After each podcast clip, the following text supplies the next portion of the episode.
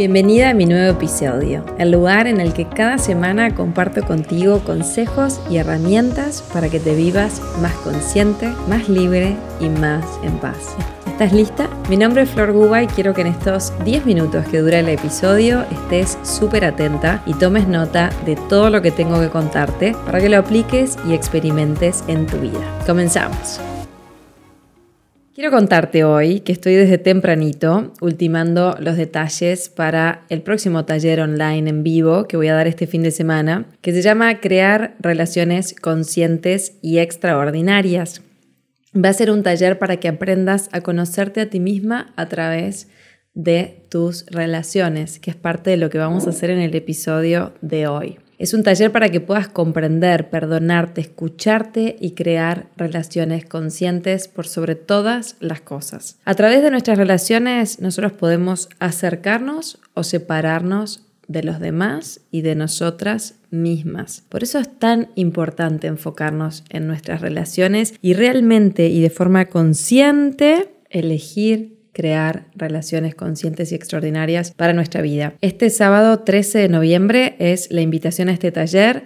9 de la mañana de Uruguay hasta la 1 de la tarde. Va a estar maravilloso, así que si estás profundizando en algún tema en tus relaciones, no podés perdértelo. Ahora vamos al tema de hoy, que es lo más importante. El objetivo de hoy es dejar de forzar esa relación. Digo esa porque estoy segura que vos ya sabés cuál es esa relación que quizás estás forzando y te tiene absolutamente drenada, agotada, angustiada, triste. Quizás es una relación de pareja, quizás es una relación con algún familiar, quizás es una relación laboral. Fíjate para aprovechar el episodio de hoy cuál es esa relación que sentís que estás forzando y que quizás es momento de soltar. ¿Para qué queremos hacer esto? Y este es el objetivo de la mayoría de mis episodios, para estar en paz, para vivirnos en coherencia, para que lo que pienso, siento y hago estén alineados. Entonces, algunas preguntas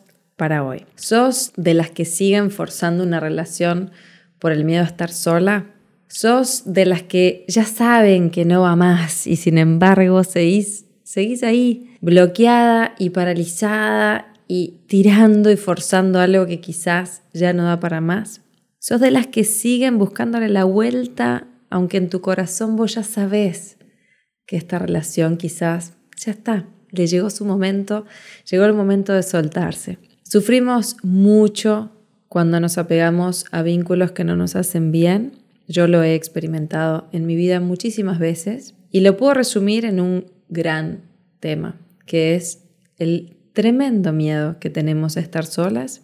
Y es ahí cuando comenzamos y activamos algo que se llama el mundo del especialismo, que es, es tal el miedo que tengo a conectar conmigo y con el estar sola conmigo y con mi alma, que empiezo a ser súper especial a esa persona, a esa pareja, a ese familiar.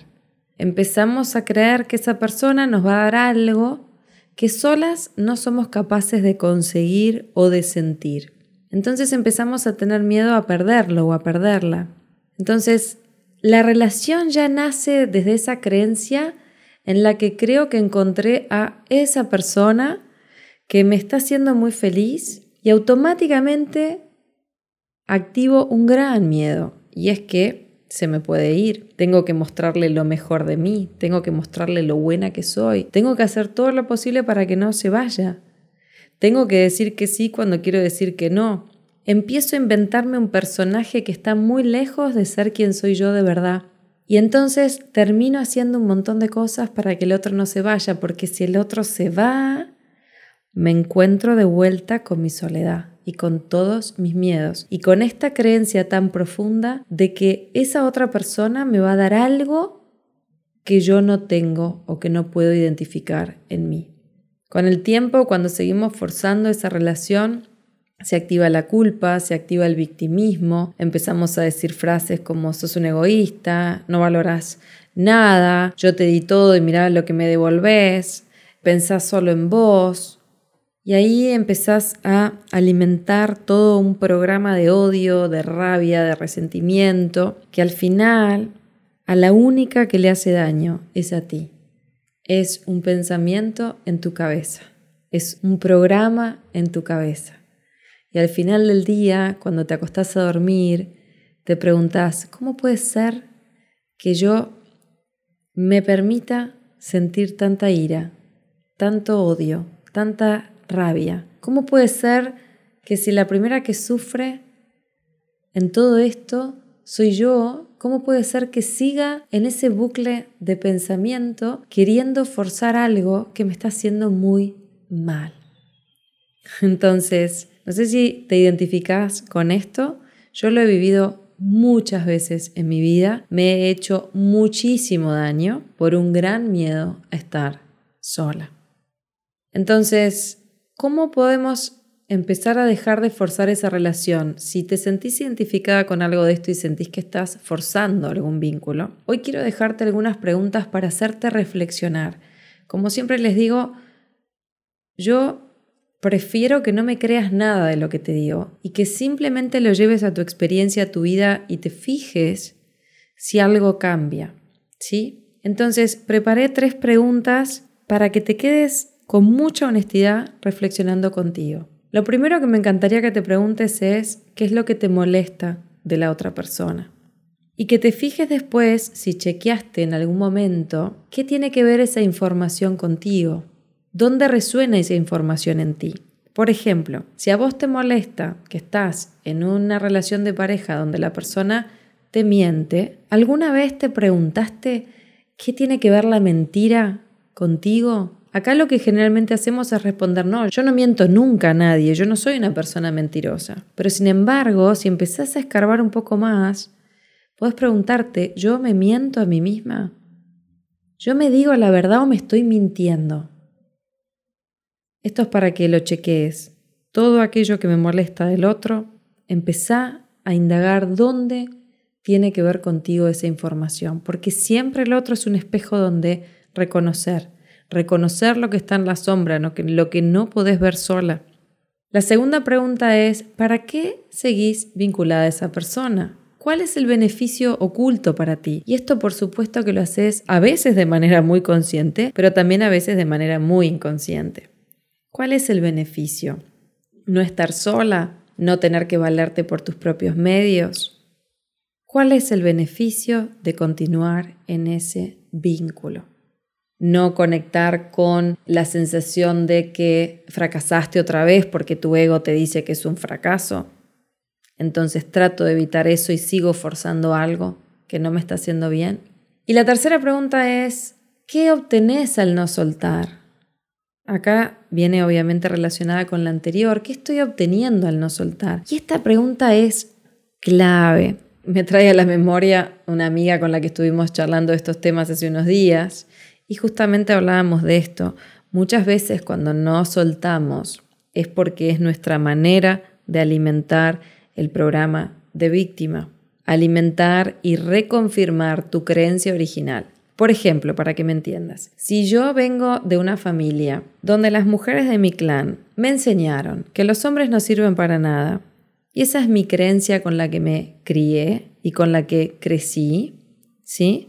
Esa es la información que yo llevo y muchas veces el hecho de continuar en esa relación simplemente es para obtener la confirmación de esa creencia. Y ahí estoy haciéndome daño en una mentira total, en una ilusión de mi ego para reconfirmar esa información.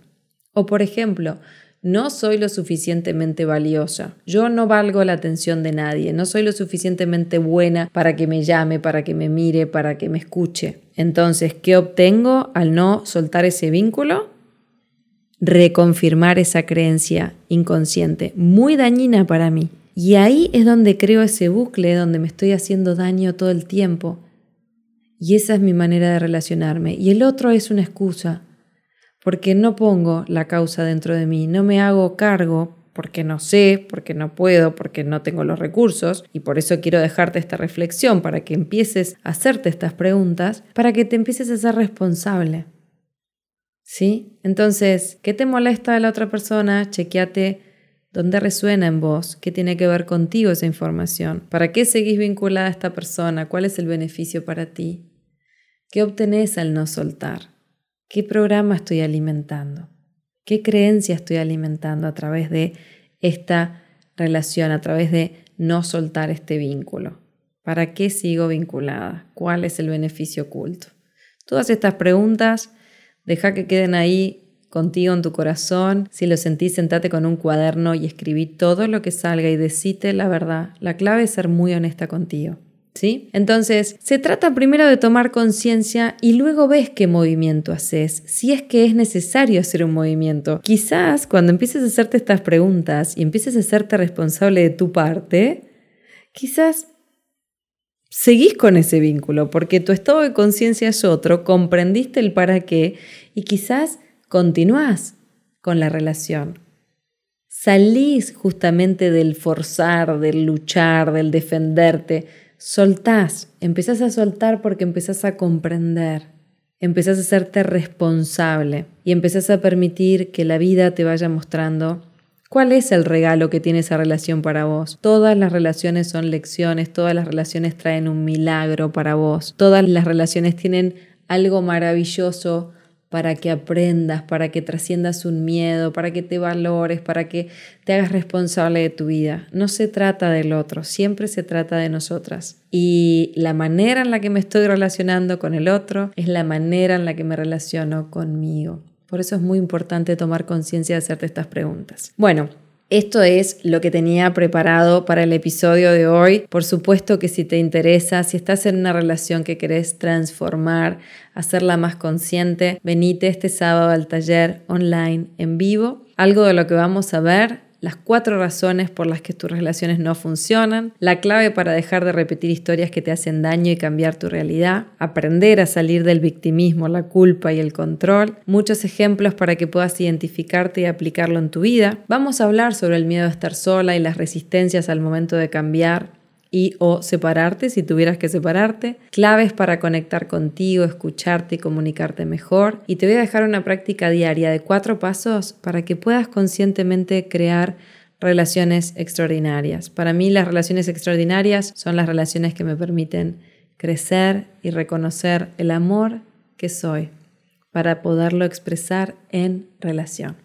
Hasta aquí lo que tenía preparado para este episodio. Espero que te haya sumado, que pongas en práctica lo que vimos y que sume conciencia y bienestar a tu vida. Gracias por acompañarme. Si te gustó el capítulo de hoy, darle me gusta, compartilo y déjame tu comentario. Te leo y intenciono a diario llegar a más y más mujeres como vos para que puedan utilizar todos estos recursos y aterrizarlos a su vida. Gracias por estar ahí, gracias por escucharme. Nos vemos la próxima semana y te espero este sábado en el taller si resuena en tu corazón y si es tu momento.